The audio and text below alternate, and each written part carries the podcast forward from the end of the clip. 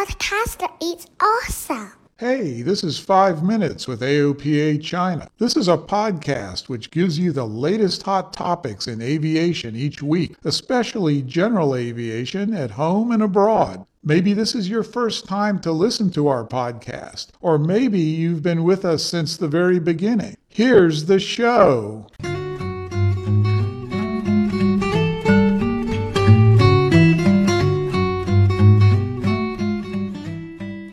There are dozens of drone shows all around China in 2019 and even more in the world. The drone industry is booming, not to mention drone conferences. Topics cover delivery, agriculture, search and rescue, and regulations, of course.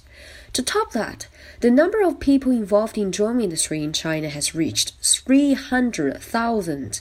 I am Claire. I'm Nick. You are listening to 5 Minutes with AOPA China. Today, 5 Minutes with AOPA China brings you Drone Talk Problems in the Future to be Solved. Exactly. Instead of discussing about what drone can do, let's start with things drone cannot do.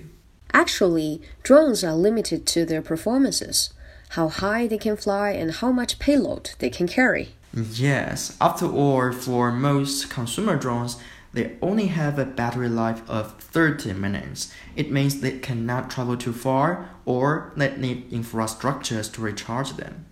Big ones are regulated under specific and certification regulations, and SORA approach is used to assess the operation risk.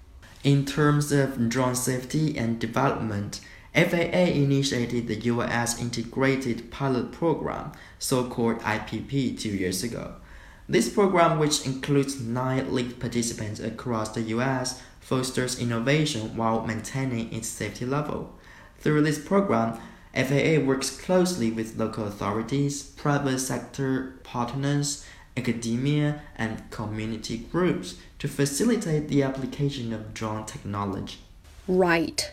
More complex scenarios such as operations over people, OOP, beyond visual line of sight, BVLOS, Night operations and operations with multiple drone flights were tested.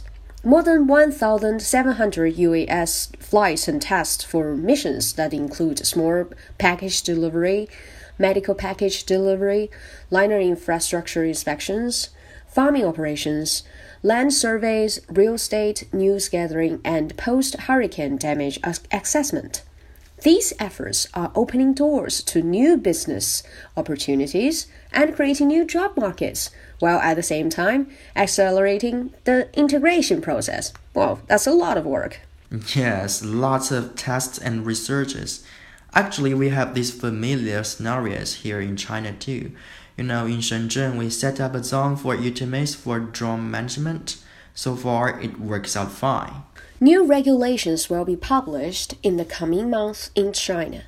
Stakeholders are on their toes, waiting and acting accordingly to better the market and take fully advantage of the drones in the future. Recently, some pictures are really catching my eyes.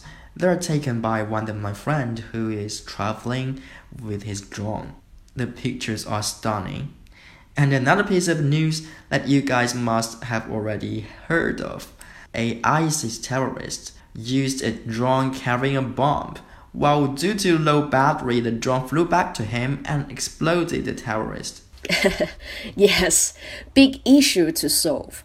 When low battery occurs, should the drone go back to its home or should it land there immediately or should it go to its designated place? That is the question. In my opinion, it should go wherever the damage is the smallest. Drone market is with open source and uh, racing forward.